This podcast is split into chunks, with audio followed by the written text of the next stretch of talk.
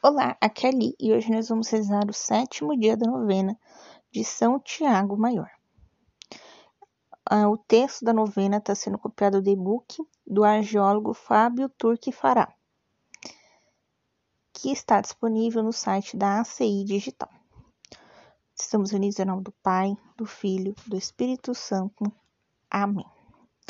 Vinde, Espírito Santo, enchei os corações dos vossos fiéis e acendei neles o fogo do vosso amor.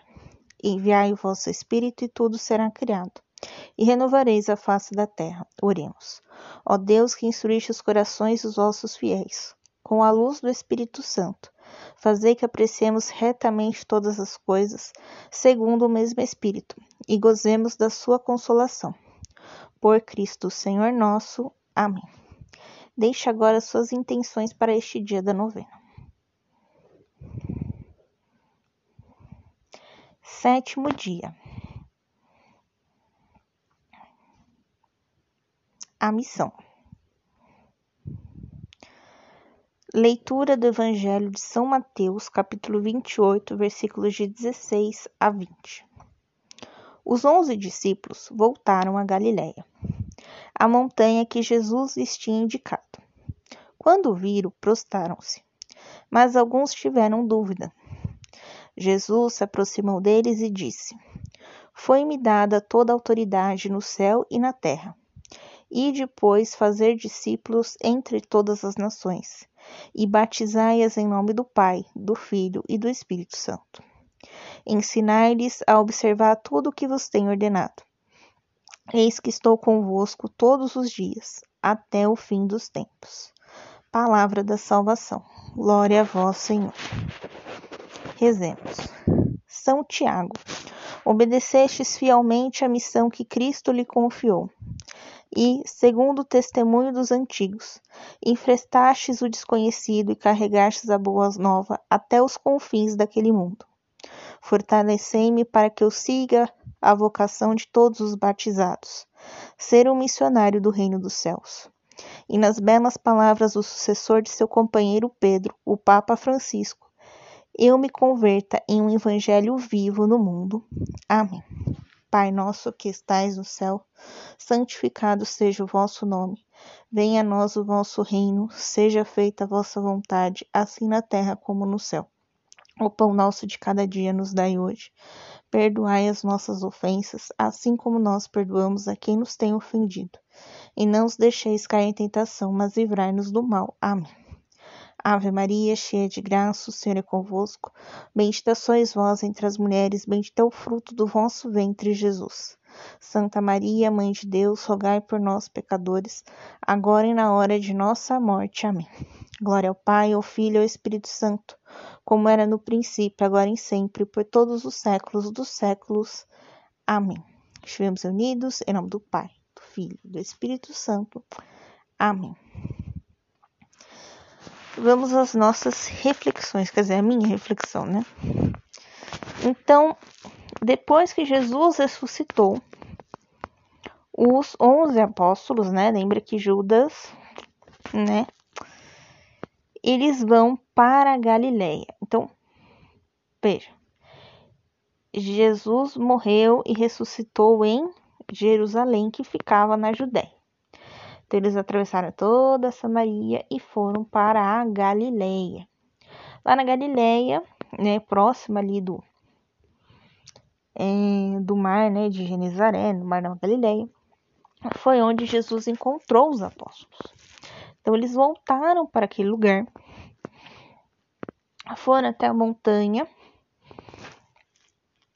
e quando viram Jesus, se ajoelharam, se prostraram mas mesmo assim, ainda existia aquela dúvida, né? Será que é ele mesmo, de carne e osso? Será que eu tô vendo fantasma, né? Ainda ficou ah, uma, uma duvidazinha. Então Jesus se aproximou e disse, né? Então veja, nesse aproximar, né, já dá pra gente saber que Jesus é Jesus, não é um fantasma, né? Então ele se aproximou e disse: Foi-me dada toda a autoridade no céu e na terra.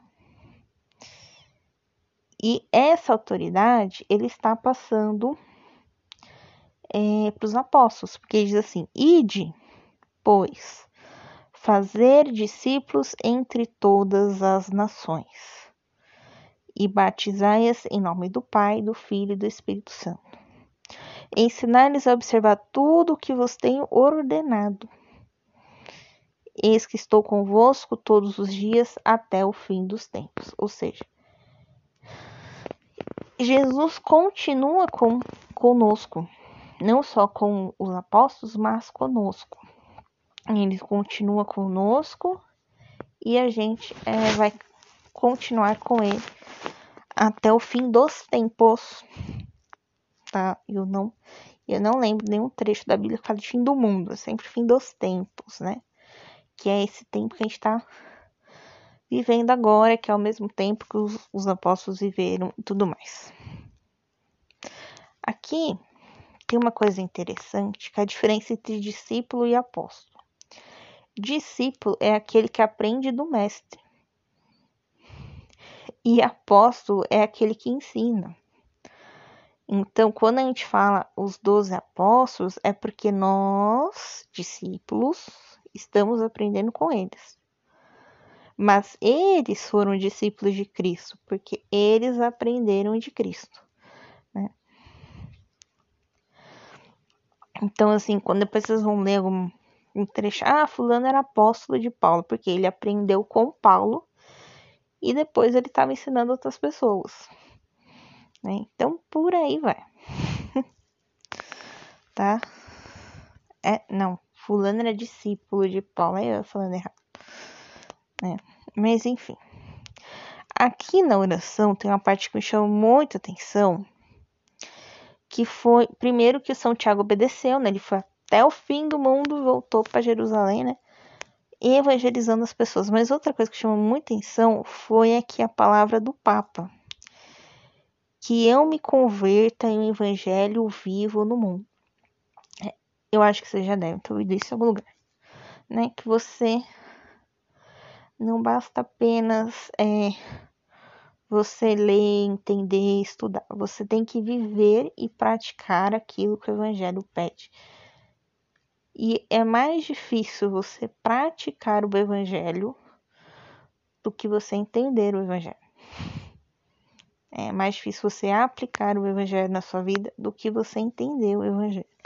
Então, aqui no momento que eu me converto em um evangelho vivo, ou seja, se eu estou praticando o evangelho, é, as pessoas vão entender mais fácil do que se eu falar para ela com um monte de palavra difícil. Então, é Jesus, ele é um evangelho vivo. Jesus, pelas atitudes dele, era mais fácil de se entender do que tentando seguir todas as leis, né, e tudo mais. Jesus viveu os dez mandamentos certinho. Nossa Senhora viveu os dez mandamentos certinho, né? E aí, ah, mas ele se aproximou do, do publicano, ah, mas ele se aproximou da meretriz. E converteu. Por quê? Porque ele estava certinho. Não adiantava simplesmente chegar pro publicano, falar para ele que estava errado, e eu também ter meus erros, entendeu? Então é é nesse sentido. Mais ou menos. Me alonguei demais, né? Então até amanhã para o nosso oitavo dia da nossa novena. Um beijo, um abraço, que a paz de Cristo esteja convosco e o amor de Maria.